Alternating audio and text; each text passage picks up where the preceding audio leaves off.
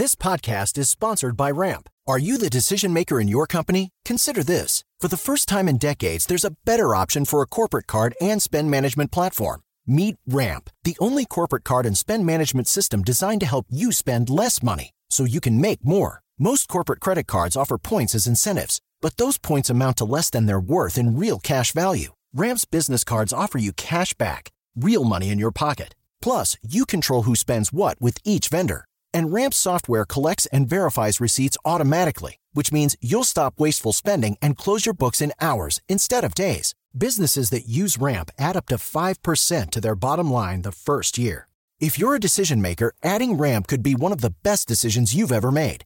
And now get $250 when you join Ramp for free. Just go to ramp.com slash easy. Ramp.com slash easy. R-A-M-P.com slash easy. Cards issued by Sutton Bank and Celtic Bank members of DIC terms and conditions apply. Papo com o Anjo. Cansou do seu trabalho? Quer abrir uma empresa? Quer abrir um negócio? Quer empreender? Você tem que aprender primeiro. Não saia por aí desenvolvendo essas coisas sem estudar como tudo funciona. Eu te ensino passo a passo no curso Empreendedorismo 4.0.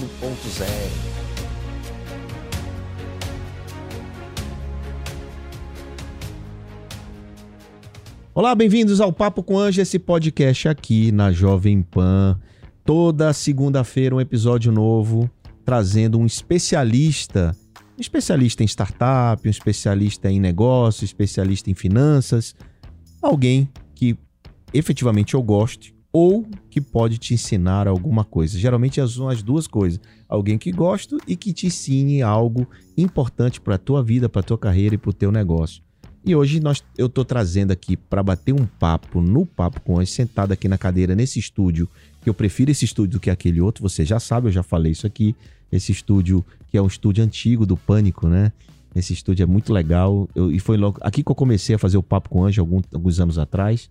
E me deram um upgrade, me levaram para o estúdio digital, mas eu prefiro sentar aqui, que eu adoro essa mesa aqui, dá vontade de mexer nesse botão tudinho aqui.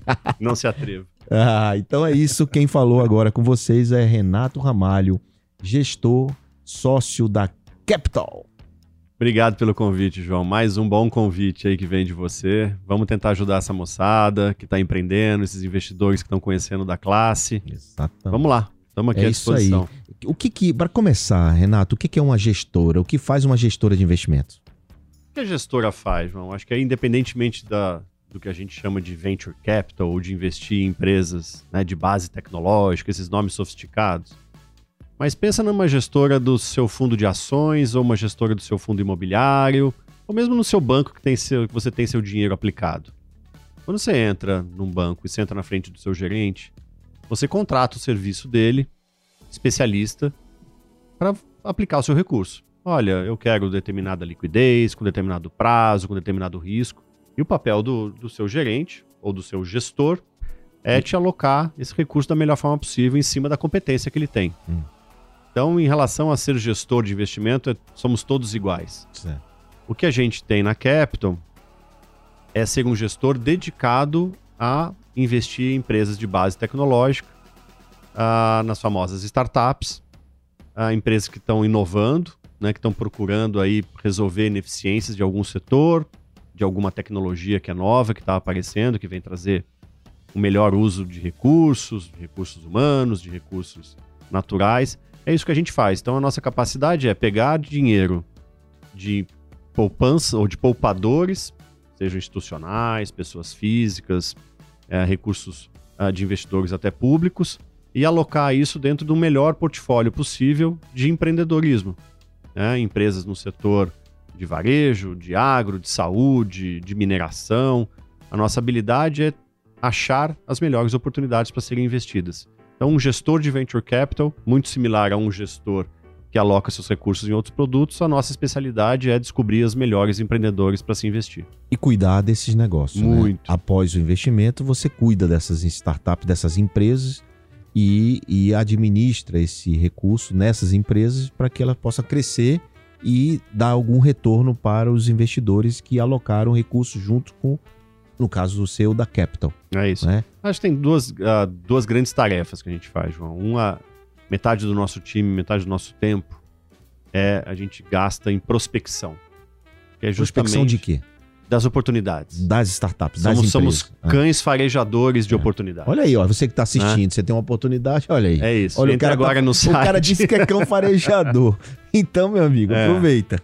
Agora, atenção, todo investidor, e não é diferente na Capital, tem uma tese. Então não adianta qualquer negócio mandar ele É. ler qual é a tese dele. E onde ele acha essa tese?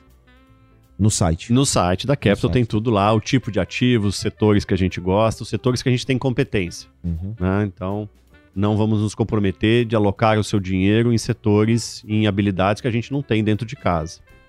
Então, só voltando, metade Isso. do nosso tempo é gasto em prospecção, é farejar oportunidades. A outra metade é fazer com que essas oportunidades cresçam.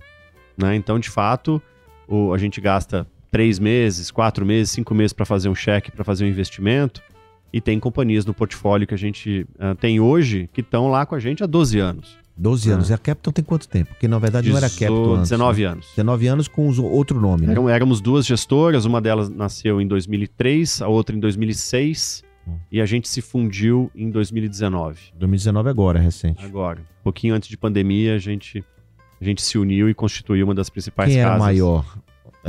Era, a, a, a, a- a- eram duas, era a 5 e a Incid. A Incid era maior em tamanho, né, em volume E, nu- e financeiro. números também de startups investidas. É, a gente tinha mais histórico na 5, né? Uhum. A gente era mais antigo. Mas a gente tinha uma- uma- um desejo, que era investir em inovação profunda, né? Uhum. Coisas que de fato estão aqui e nunca tiveram. Entendi. Independentemente do setor, da tecnologia, mas a gente gosta de inovação. Inovação é a nossa bandeira Nesses honra. 13 anos, 13, né? Você falou? 18, 18 anos, caramba. quase 19. 18 anos investindo em startup de base tecnológica. E Já empreendendo um bom pedaço. Tinha, tinha startup, cara, nesse 18 anos atrás, uau. Então vamos lá. Tinha até mais, até antes disso. Então, me fala uma coisa. Quantos negócios deram certo e quantos deram errado? Quantos são ao todo desse, desses 18 anos? A gente hoje, a gente já fez 112 investimentos. Em 18 anos. em 18 anos. É, Um terço a, a gente errou. A gente errou, a tecnologia né, não existe. nunca, ou na maior parte dos casos, pelo menos com a gente, nunca foi uma má fé do empreendedor, uma Ainda má bem, fé. né? Que, a- Ah. que acontece bastante. Acontece. Acontece pela dinâmica de mercado, acontece pela dinâmica de consumo. Acontece você investir em inovação tem sempre um fator desconhecido do que vai acontecer. Então, um terço desse portfólio a gente perdeu tudo, né? ou a gente saiu com zero. O outro um terço a gente está entregando dentro do que é o objetivo que eu falo para o meu investidor. Eu não garanto uma rentabilidade, mas falo, olha, eu estou perseguindo aquilo. Você está em Ele... busca de. É, estou em busca de um, de um retorno.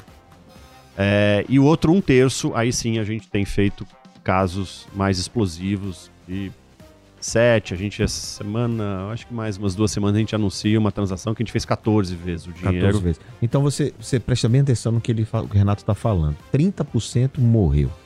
Só que 30% de, do todo cresceu muito. Muito. E aí recupera os os 30%. Facilmente. Recupera facilmente e ainda sobra.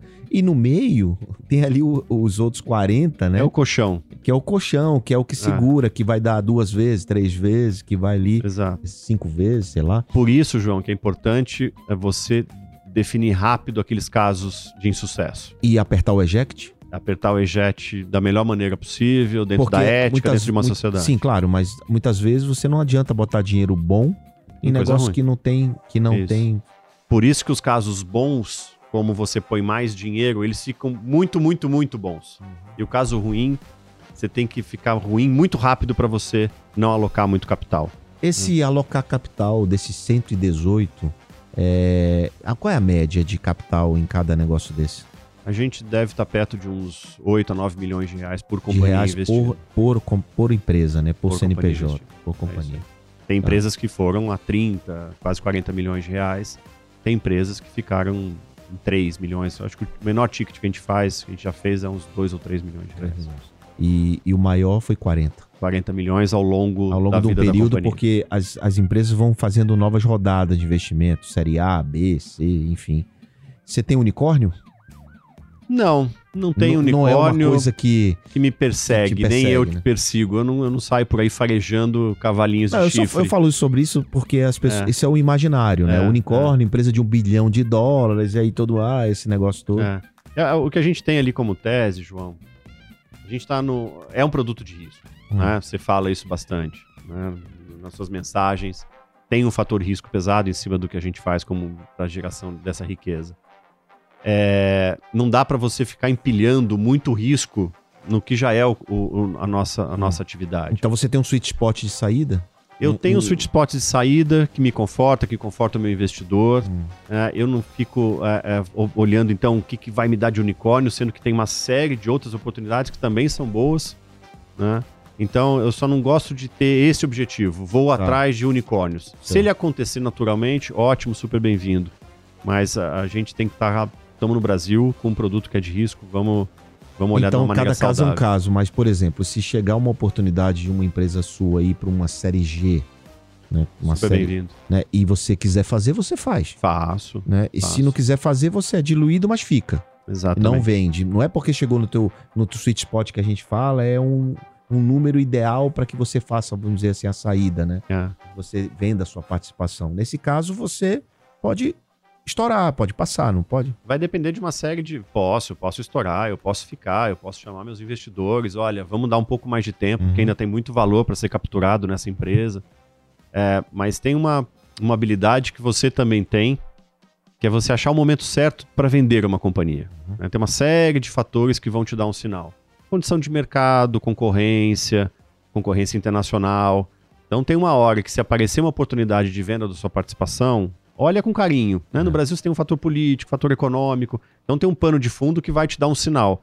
Espera um pouco mais. hum, acho que é melhor eu sair que já entregou uma boa rentabilidade. É, e entregar rentabilidade para você que é investidor, é, cara, importa muito isso, né? Se para você estar feliz com aquela rentabilidade, tá, ah, cara, faz a sua saída e reinveste, né? Então, por isso que eu digo que o- todo investidor tem que ter uma tese, É. tem que ter uma linha mestra, não dá para ele botar em qualquer coisa. não é? ele, é, ele é um cara de varejo, ele investe em saúde. Ele entende o que disso para É, para investir em saúde se ele não tiver um especialista lá para ajudar ele nesse sentido, né? é isso. Por isso que a gente, é, é, quase 20 anos, a gente criou algumas competências em alguns setores a- ao longo desse tempo. Então eu faço, eu tenho muito pouco varejo, mas eu tenho muito de agro, eu tenho mineração, coisa que pouca gente olha, eu tenho é, saúde, eu tenho internet das coisas, que é uma grande onda que vem aí, né, em função até do 5G, mas a gente tem um dos maiores portfólios do Brasil. Mas são competências, são temas que a gente fala com muita propriedade. E só para o público entender, quando você faz uma venda de uma empresa dessa, o que, que você faz com o dinheiro? Eu tenho algumas coisas que eu posso fazer com o dinheiro. Ah, normalmente a gente chama os investidores e toma essa decisão junto. Hum, né? Investidores, vocês querem esse recurso de volta para vocês? Ou não? Se ele fala não, eu posso ficar com esse recurso no fundo e fazer um novo investimento. Ah, quer dizer Ou que você colocar pode mais dinheiro. Você numa- pode reinvestir. Posso reinvestir. Ah, A decisão soberana é sempre dos investidores. Tá. Lembra? Eu sou o seu gerente de conta tá. contratado para cuidar do seu dinheiro. Tá. Então eu, eu devo satisfação A para o investidor. investe. Ele tem o poder soberano de decidir o que Ah, vai se ele ser faz aí o que você quiser, você decide se reinveste, se, se saca, mas você pode distribuir? Posso. Você posso, pode distribuir? Posso distribuir, posso distribuir. Os regulamentos dos fundos muitas vezes ditam quais são algumas dessas condições. E esses Se regulamentos são registrados aonde? CVM, Comissão de Valores. Imobiliários. Isso é um, é um chassis regulatório muito bem construído pelo regulador do Brasil. Quem entra num fundo oficialmente constituído, registrado em CVM, ah, tem, pode ter um grande de um conforto sobre E tem fundo garantidor para isso? Não, para FIP não. Na FIP não. Para FIP não. Que é, o, que, é o, que é o termo, é o nomezinho que se dá para esse tipo de fundo, né? É, é fundo de investimento em participações. Participações. né? É, o fundo garantidor, aí para operações de crédito, aí tem uma outra dinâmica, não para gente. Agora que está se discutindo no Brasil que a gente chama de first loss. Hum. Então, em vez de, um, de uma agência, um BNDES, que é uma agência de fomento, né, fomentar o empreendedorismo, fomentar investimento, em vez de colocar dinheiro num fundo, ele fala, eu garanto o principal. Tá. E isso tem a capacidade de atrair outros investidores, porque o seu risco Seria percebido muito bom, né? Como, Né? como tem no CDB, CDI. Exatamente. Exatamente. Seria muito bom.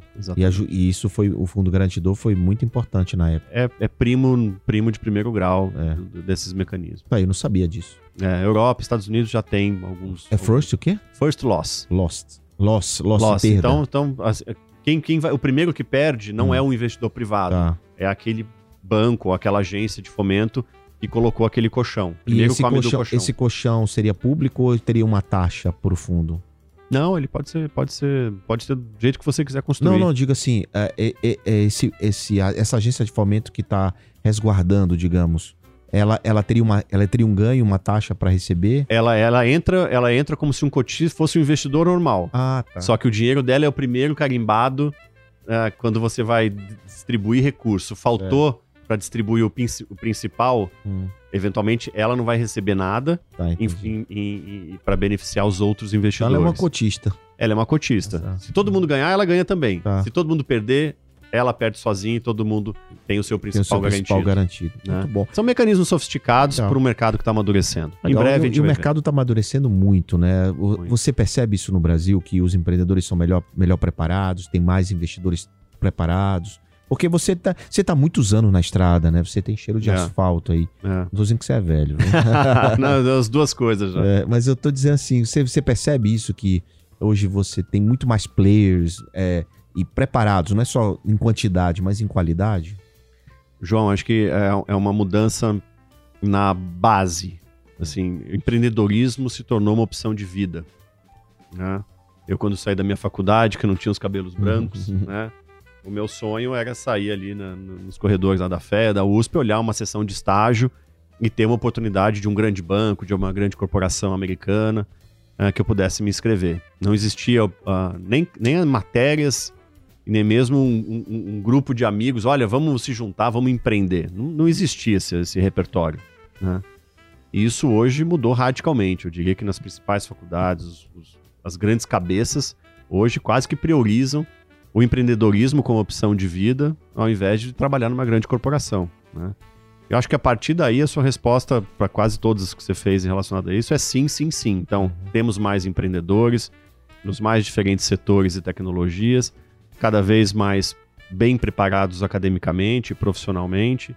Uh, o Corporate Venture Capital, né, que são as iniciativas de inovação a partir de grandes empresas, eu acho que também são uma grande oportunidade para esses intraempreendedores que saem dessa, né, da, da, própria grande empresa, que fala, ah, eu descobri aqui uma oportunidade, grande empresa, você me financia se eu desenvolver isso daqui. Até para ajudar ela mesma, né? Às vezes. Ajudar ela mesma, né? Então, uh, sim, sim, sim para tudo que você falou. Tem muito, muito chão para a gente ter, que a gente precisa agora é fazer os empreendedores em, em, em, em sucessos sequentes, né? Ele precisa um atrás do é, outro. nós agora. já temos no Brasil empreendedor de segunda segunda viagem, né? Exatamente, começamos a ter. Começamos a ter. É Agora, é, em relação aos Estados Unidos, o, o, Silicon Valley sempre foi uma referência de startup mundial, né? E o Brasil, com esse, com esse nível mais avançado, digamos, logicamente não, tam, não chegamos lá, mas a gente tem. É, jogamos Série A. Série A que eu digo, Série A, Série B, time como se fosse campeonato brasileiro. É. A gente já joga Série A? Eu acho que a gente joga Série A em alguns setores. Hum que são em que o Brasil tem predisposição. Então, volto a falar que agro, a gente vai ver muita coisa agora em clima, floresta e bioeconomia, mineração, né? setores que são muito que a geografia do Brasil ajuda muito. A gente vai ser série A em varejo, mais difícil, né? até pelo perfil de consumo do americano, da renda do americano, da infraestrutura logística do americano, etc. Então, as, as grandes empresas de varejo, em tese, deveriam ser muito mais americanos do que brasileira. Mas a gente tem um mercado livre aqui, a gente tem um submarino, enfim, tem, tem grandes operações. É, então acho que a gente joga a Série A para alguns setores. Outros a gente não vai jogar, eventualmente nunca. Vai jogar ah, a Série B. Mas, né? mas e, o, e os fundos brasileiros? Eles estão no nível dos fundos internacionais, nível técnico? Porque de cheque eu acho que não, não, não né? Não, não, porque a gente tem. Eu, eu volto na questão da tecnicidade. A gente não vai em cheque, principalmente. são alguns motivos. Mas o primeiro deles, João, que é uma discussão muito de Brasil. Qual é o dinheiro que deveria investir em inovação? Hum. Né? Em qualquer país. O dinheiro de mais longo prazo possível. Porque inovação demora tempo para você ter uma Maturar. ideia, constituir uma empresa, maturar, vender, etc. Ah, ah, então a poupança de pessoas ou de instituições ou de governo da- de mais longo prazo, que são principalmente os fundos de pensão, públicos e privados, em qualquer lugar do mundo, é o dinheiro que financia a inovação, financia No- pesquisa e desenvolvimento. Em outros lugares do mundo. Aqui em não, todos né? os lugares. No Inclusive, Brasil, não. inclusive endowments de faculdades e tal, que aqui eu acho que não tem nem endowments, tem? Está começando agora algumas Tá. iniciativas, mas não tem. Né? Os endowments não tem aqui ainda. Então esse é um problema muito sério do Brasil. É um problema e é uma oportunidade, porque da hora que esse dinheiro vier, Hum. né? A gente está falando quase um trilhão de reais da economia na mão de fundos de pensão no Brasil, que não fizeram absolutamente nada em inovação em pesquisa e desenvolvimento. Alocaram em imo- imobiliário, basicamente. Imobiliário, renda, É, fixa, renda que é fixa. o vício que a gente sempre É. teve E de. esse, e esse capital muitas vezes não é nem produtivo, né? Não gera Não. nem produção, não gera trabalho, renda, É. né? Então acho que isso, isso, isso vai ser uma mudança radical de tamanho, de robustez. Mas isso de depende de, quê, Renato, para acontecer essa virada? Eu acho que tem uma série de coisas. Eu acho que tem uma questão regulatória para esses fundos de pensão, que eu acho que já está resolvida. Agora tem um processo de educação desse gestor dos fundos de pensão. Tem que aprender a mexer com essa classe de ativos. A, a gente tem que é, é, trocar a liquidez de curto prazo, minha, sua, do poupador, né? Que foi o CDI lá do banco que você tem seu dinheiro, por rentabilidade de longo prazo. A gente não está acostumado A gente quer recompensa imediata, né? né? Você fala que vai ter liquidez em cinco anos, o cara te chama de louco, né? Então, isso vai ser, um, vai ser uma mudança super importante para a gente criar robustez em volume financeiro. Tecnicidade. Olha, João, eu acho que a gente tem muita gente boa no Brasil em Venture Capital. Tem muita gente boa. É, e aí eu não vou nem comparar com o jeito de se fazer Venture Capital nos Estados Unidos, porque a dinâmica lá é diferente. O tamanho da liquidez, os setores disponíveis, o universo de empreendedorismo, etc., é bem diferente. Eu acho que tem que tentar, tem que traduzir o que, que é o investimento em venture capital para o Brasil. Tem uma dinâmica muito particular aqui. Tecnicidade, o que, que é isso, Renato? Bom, vamos lá. Podemos falar de tecnicidade de, de gestão, tecnicidade do empreendedor. A gente estava falando um pouquinho né, de o que acontece no venture, venture no Brasil é. e em outros lugares do mundo. Eu acho que a gente tem excelentes casas já, tecnicamente falando, né, na gestão de, de venture capital. É um mercado novo, é um mercado que está vivendo um Brasil novo, então tem que ter um pouco de paciência para termos mais casas com mais maturidade, com mais Mas tecnicidade. vai acontecer, né? Vai acontecer. É, caminho sem É, volta. a questão do- dos fundos americanos, e eles têm muito interesse de vir para o Brasil, porque ainda tá barato. Os valuations aqui são mais baratos, E inclusive. a gente né? troca muito, né? A gente aprende com né? eles, co-investe, vê como Ah. é que um é melhor do que o outro em governança, em gestão. Isso, isso, isso acontece. Então é bom. A tecnicidade do Venture Capital no Brasil é boa e cada vez vai ficar melhor. Não tem volta. Muito bem. bom. Então a gente, a gente vive um, um grande momento, né? Bons Vive. empreendedores, bons fundos de investimento, boas governanças e boa governança e boa gestão Boas oportunidades de país. de, de país e bons, é, bons retornos para investidores, né? excelentes. Seus fundos, seus, seus fundos são, são oito fundos que você tem, A né? gente tem oito fundos. Oito fundos geri- gerindo oito fundos, então dão bons retornos Sem todos dúvida. eles. Então, isso é muito bom para o país, muito bom para todos nós. E você, empreendedor, se você tem uma startup que está madura, já avançada, né, acho que lá na série A em diante, procura Capital, kptl.com.br. É isso Não aí. É isso? É isso aí. KPTL. É isso aí. Esse, esse em inglês é o nome chique, Capital. É Capital. isso. Sonoramente é mais sofisticado. É muito melhor, muito melhor. Eu, eu- é- a, Capital da só não é melhor que a Bossa Nova. É. Não, não, tô falando de gestão, não, tô falando do nome. É, a, gente, a gente é incomparável. Juntos, Juntos ninguém, somos ninguém nos bate. É isso. É isso. Juntos, aliás, somos parceiros. É isso. Olha, Renato, todo mundo que vem aqui tem que deixar uma dica matadora para empreendedor, para investidor. Aí você escolhe o que, Vou que deixar você. para empreendedor. Deixa aí, que- deixa aí, que é o empreendedor precisa. É, que é o que a gente é viciado, né? A gente é, viciado, para quem já empreendeu, ah, a gente lá na Capital, boa parte, fomos empreendedores antes de sermos gestores, você também, seu, seu grupo. Ah, eu acho que o que me me ajudou muito, tem uma palavrinha que eu uso bastante, autoconhecimento. Né?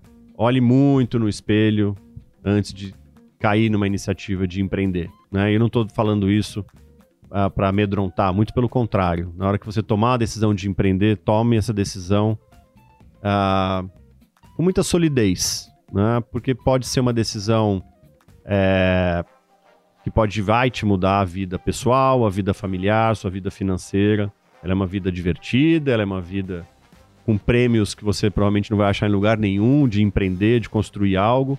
Ela tem o lado duro, o lado difícil, o lado da vida real, né, que muitas vezes você não vai ver numa corporação.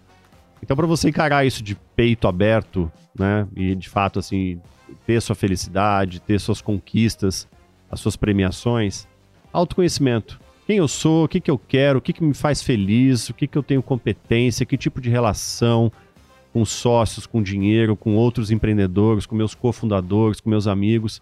Bem. Eu acho que sentem para fazer um autoconhecimento. Recomendo isso radicalmente. E para fazer um autoconhecimento, existem algumas ferramentas. Uma delas que eu te indico é o método Ikigai.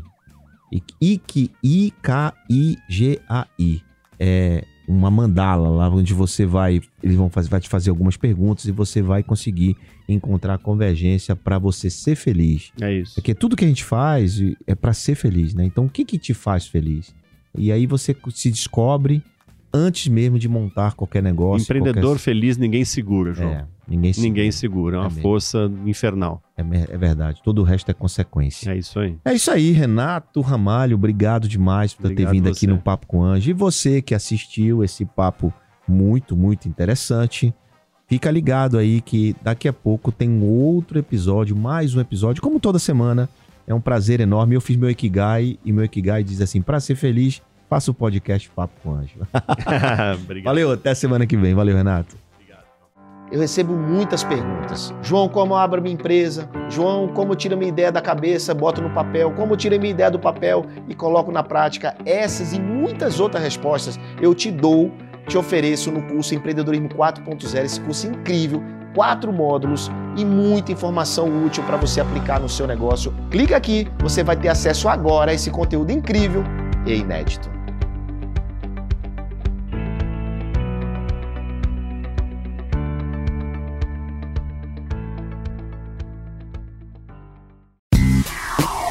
Papo com o Anjo.